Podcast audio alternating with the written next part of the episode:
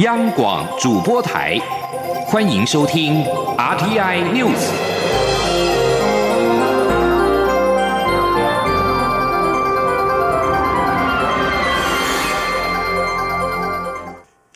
各位好，我是主播王玉伟，欢迎收听这节央广主播台提供给您的 RTI News。今天是二零二一年五月十一号，新闻首先带您关注。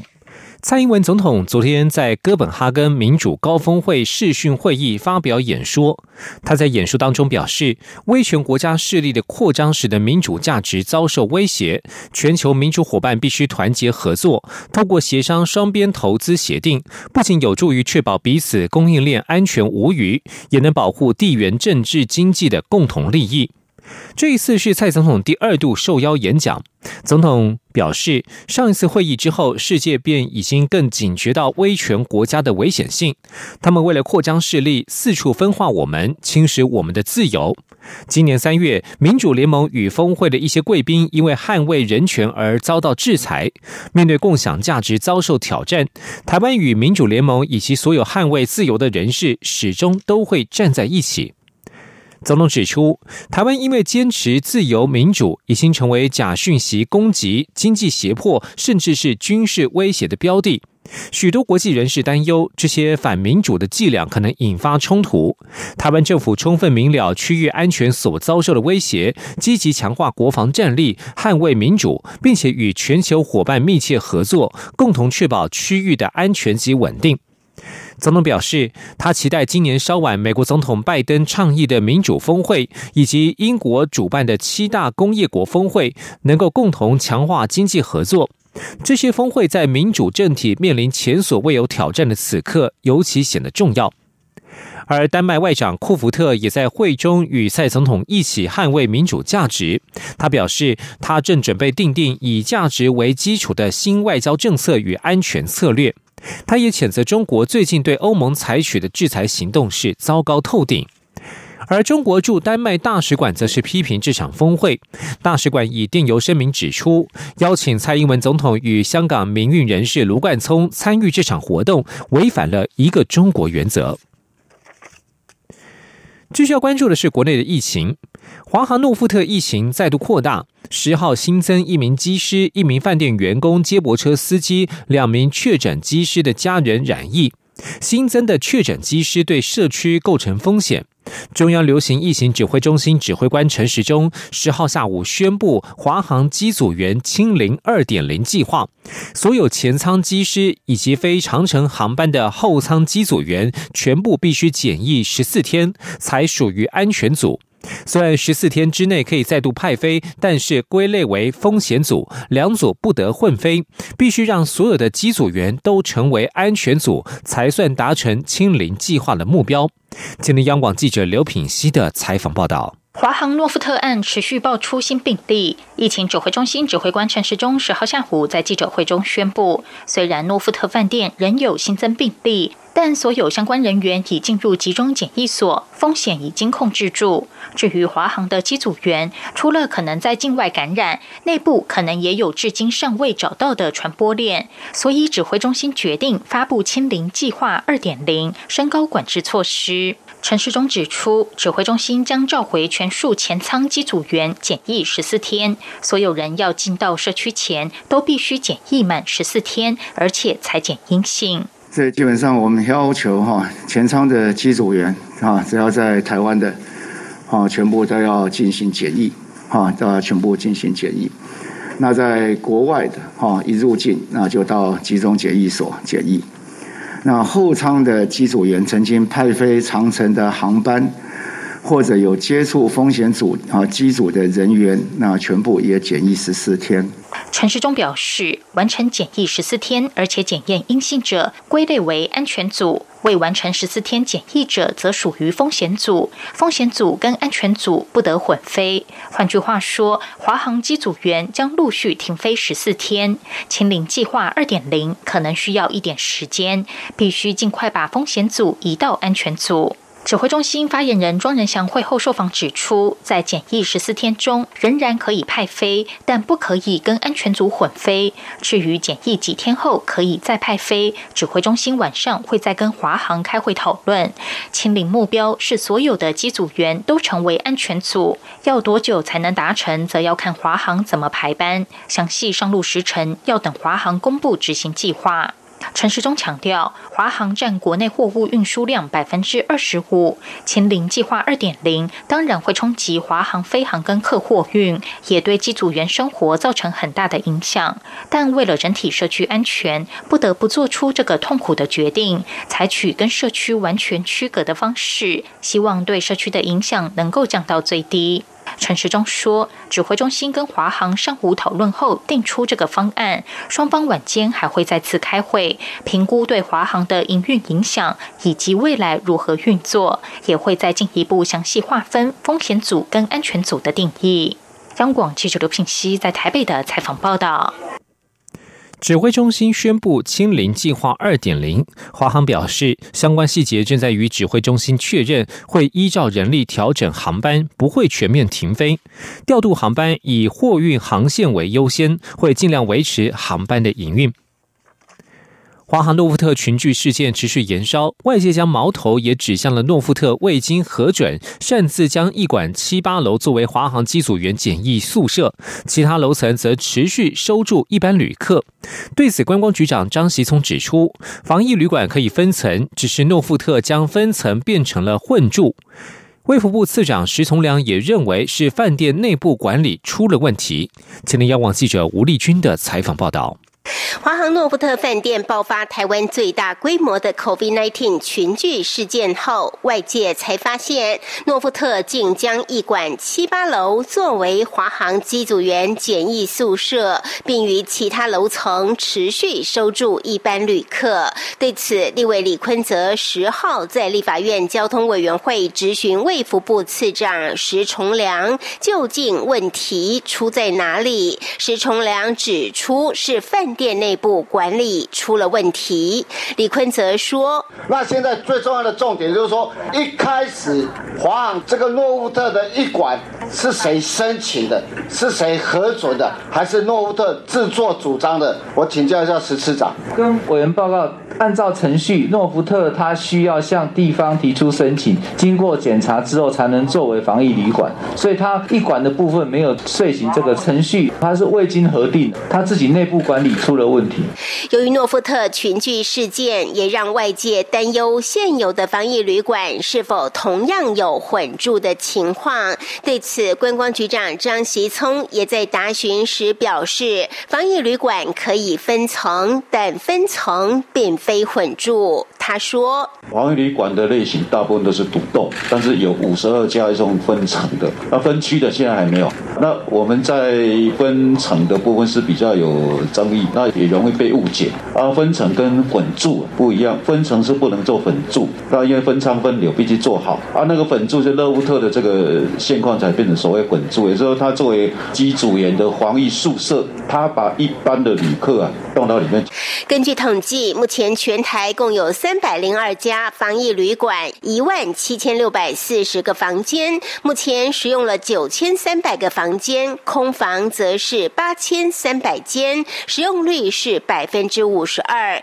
其中办理分层分流的旅馆共五十二家，两千八百九十六房。施崇良强调，即使在医院也是实施分层分流，只要落实动线分离，就能确保防疫安。安全。中央广播电台记者吴丽君在台北采访报道。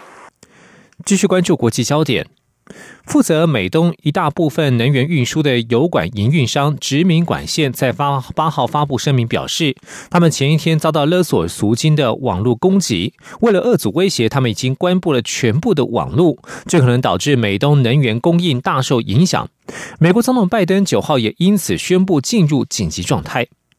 对输油营运商发动网络攻击的疑似幕后主谋骇客团体，在十号表示，他们的目的是要钱，不是要为社会制造麻烦。路透社报道，自称“黑暗面 ”（Dark Side） 的骇客团体被视为头号嫌犯。他们在官方网站发布简洁声明，仅以“关于最新新闻”为标题。内文写道：“我们的目的是赚钱，不是为社会制造麻烦。”不过，声明并没有提到他们要求多少赎金。路透社试图寻求进一步评论，都没有获得回应。由于美国输油管线遭骇客入侵而停摆，影响到供油，以导致国际油价上涨。纽约商品交易所西德州中级原油六月交割价上涨了两美分，涨幅百分之零点零三，来到每桶六十四点九二美元。伦敦北海布伦特原油七月交割价攀升了四美分，来到每桶六十八点三二美元。印度自从三月底爆发第二波 COVID-19 疫情以来，确诊和死亡数不断的升高，至今确诊病例数已经累计突破两千万。印度严峻的疫情引起全球关注，各国纷纷提出援助。然而，与印度关系仍然紧张的中国，却在印度疲于应付国内危机的情况之下，对南亚发动攻势，企图扩大对南亚地区的影响力。请听以下的专题报道。一起听世界，欢迎来到一起听世界，请听一下中央广播电台的国际专题报道。印度自三月底爆发的第二波 COVID-19 疫情明显失控，确诊与死亡人数急剧攀高。各国除了关注与防范印度惨烈疫情扩散外，也纷纷运送医疗物资援助。作为印度邻国的中国，虽然也向印度运送援助物资，但有分析指出，中国其实正趁着印度忙于应付国内疫情，扩大对南亚的影响力。根据报道，在印度疫情持续升温之际，中国国防部长魏凤和四月二十八号前往位于印度半岛南面的斯里兰卡进行访问，与斯里兰卡高层举行会谈。除了确立两国友好关系，并加强军事合作，专门报道南亚事务的印度籍资深记者巴拉钱德勒在欧亚评论撰文分析，中国正从多个管道进入传统上被印度视为势力范围的南亚国家。英国金融时报引述印度智库社会与经济进步中心的高级研究员塞维尔指出。中印的区域竞争就像是一场多个回合的拳击赛。如今，印度处于守势，中国挥出重拳，并且尽可能的利用印度正忙于国内纷乱局面的机会。此外，中国外交部长王毅四月二十七号主持中国、阿富汗、巴基斯坦、尼泊尔、斯里兰卡与孟加拉等六国外长有关印度疫情的视讯会议。王毅表达中国愿意提供各国稳定的疫苗供应，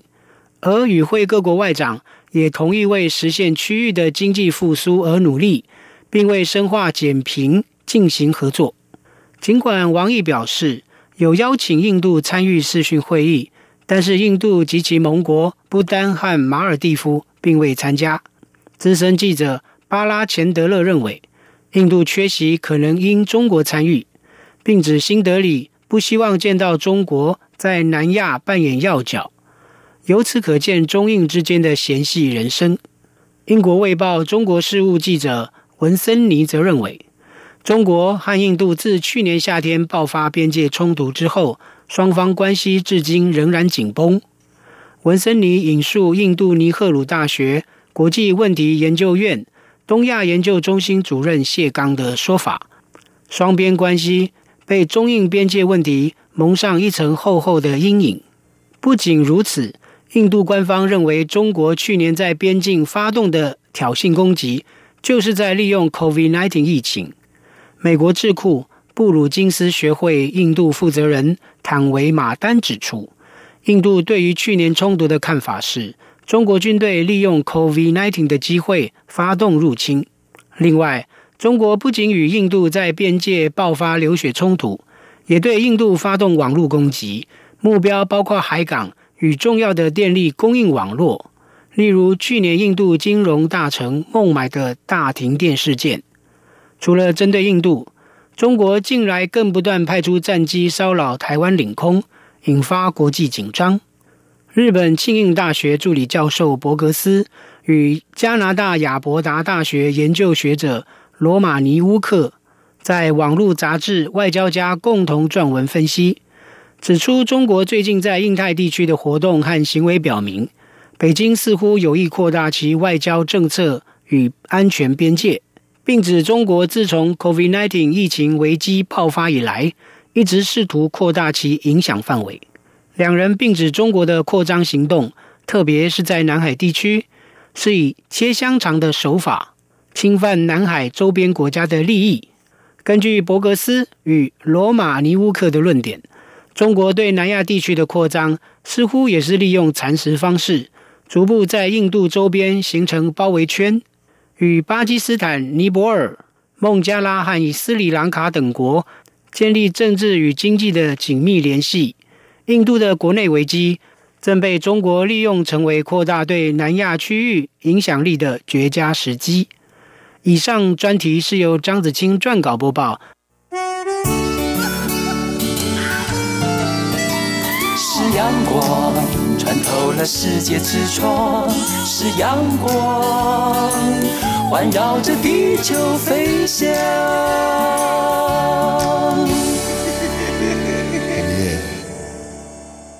各位好，我是主播王玉伟，现在时间是上午的六点四十六分，欢迎继续收听新闻。民进党团力推会计法修法，让国务机要费除罪化。外传五月底前，立法院休会前将闯关。国民党立委表示，虽然相关修法目前还处在委员会审查阶段，但民进党恐怕不排除进赴二读，加速审查。国民党团将密切观察，严阵以待。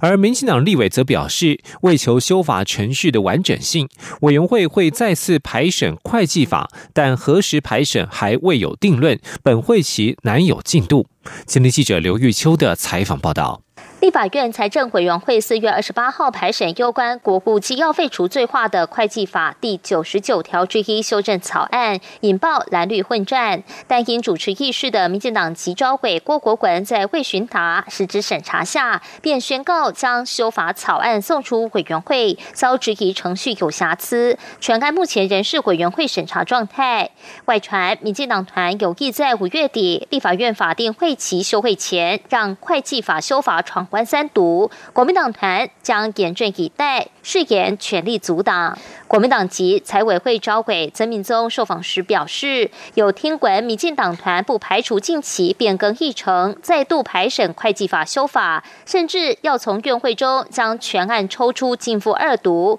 即便五月底前无法闯关，也恐怕会在临时会中处理。国民党团会密切观察，绝对会全力阻挡，不让修法过关。搞不好民民进党会抽离进或变成存在，它也要有有那个冷冻期，没有错。我们就我们还在密切观察，我们会有意，就是我们还是会挡。不过，民进党籍财委会召委郭国文则说，为求审查的程序周延，委员会将再一次排审会计法修法。至于何时排审，民进党团近来并未讨论，目前没有进度。依照目前的审查状况，五月底。休会前来不及处理，国民党立委的情报恐有错误。我们还是要坚持那个程程序上的那个完整性的。后来我们还是想说，既然有瑕疵哦，哎，所以说我们是保留那个。会议的过程啊，基本上会不会再排审哈？我还要问总招的意思啊。虽然朝野立委已有共识将择期再审会计法，但由于无法确定议事录，会计法修正草案暂时被搁置，且法案有一个月的冷冻期。即便委员会休会前送出委员会，也无法进入院会二三读。再加上朝野对峙的态势下，临时会要闯关也有难度。中央广播电台记者刘秋采访报道：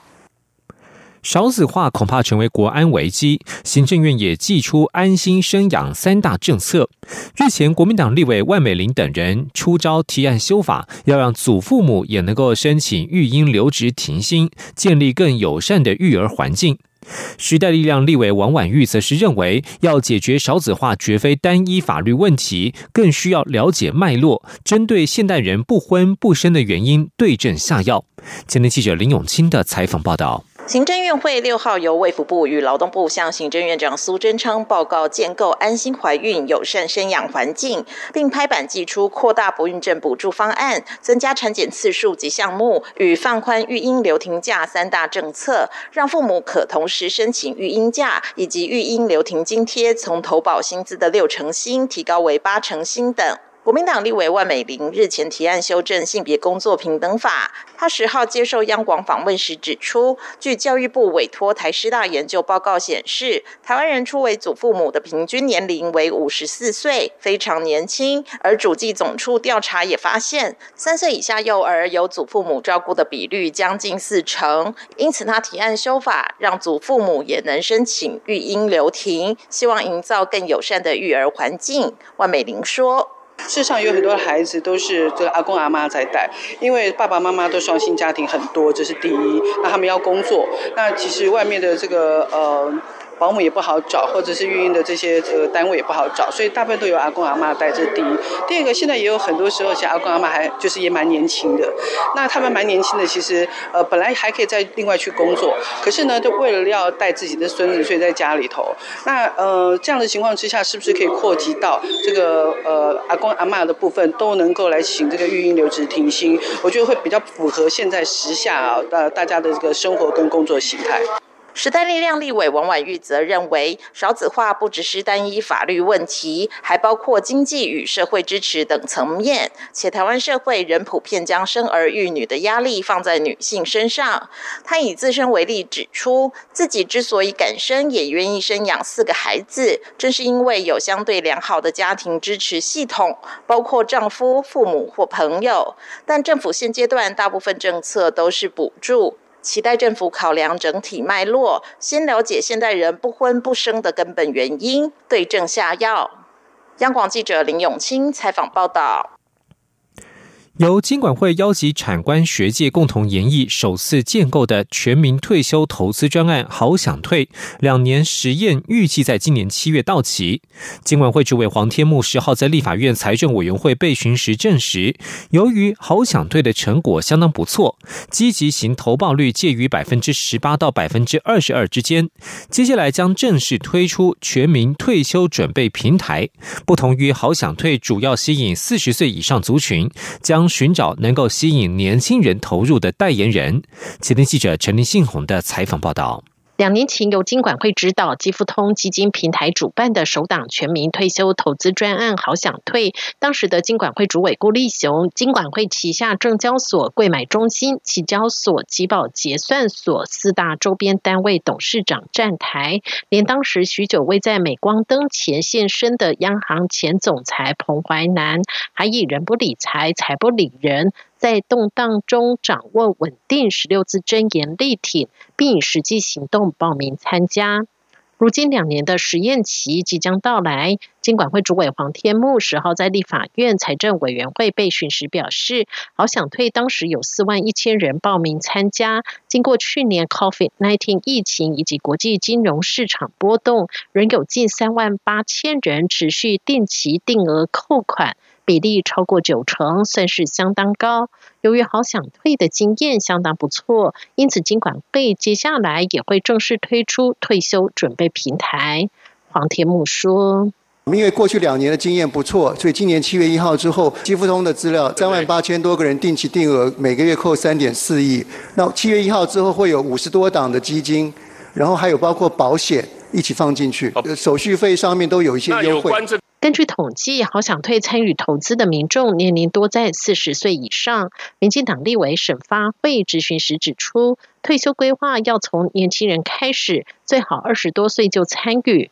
黄天木答复表示，金管会确实会找一位能吸引年轻人参与的代言人。至于目前好想退每个月最低投资为新台币三千元，是否可能降低？黄铁木表示，如果以目前年轻人平均薪资三万元计算，每个月一成拿出来做退休理财规划，还算合理，但会进一步再调查研究。中央广播电台记者陈琳信鸿报道。是否豁免疫苗专利，近来引发各国的讨论。台湾目前暂不表态。卫福部次长薛瑞元表示，这可能只是印度、南非等提案国的策略，目的是要压迫疫苗厂增加供给量。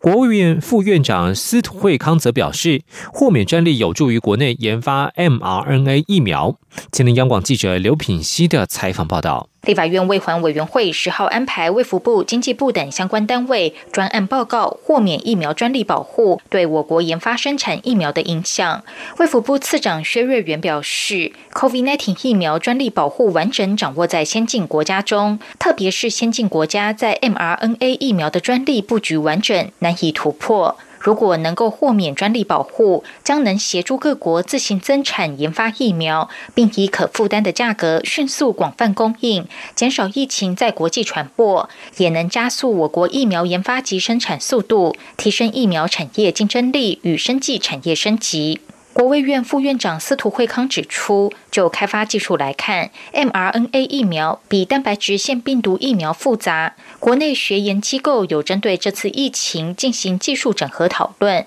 认为可以克服研发 mRNA 疫苗的困难。但国际药厂过去十年对 mRNA 疫苗有非常完整的专利保护。即便国内技术可以执行，但也不能生产，所以豁免专利保护对于国内开发 mRNA 疫苗有好处。薛瑞元表示，目前全球的问题在于疫苗供给量不足。他认为，主要是因为疫苗厂故意压缩数量以维持高价，而印度、南非等国提出豁免专利保护，可能也只是一个策略，目的是压迫药厂增加生产量。但无论如何，国内都会做好准备。因为豁免之后，生产者增加，所以它可能供给的量就会增加。是好，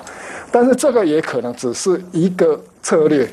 因为事实上真的豁免之后，你这是不是能够呃建立这个技术，然后进入这个生产线？其实这个都要有一段时间的。对于短期来讲的话，要让这疫苗的量这供给量增加，其实是缓不济急。所以它可能也只是一个策略，来压迫这些药厂，增加它的生产量。好，这也有可能是这个样子。谢谢。经济部智慧财产局长洪淑明表示，虽然美国总统拜登现在转为支持的态度，但包括欧盟、瑞士、新加坡、日本等大国都反对，担心豁免会影响疫苗厂投入创新研发的意愿，对抗疫产生反效果。他指出，台湾至今尚未对豁免案表态，目前的原则是希望在权利人权益跟公众利益间取得平衡，相关机关也会持续讨论，拟定对我国最。有利的立场。央广记者刘品熙在台北的采访报道。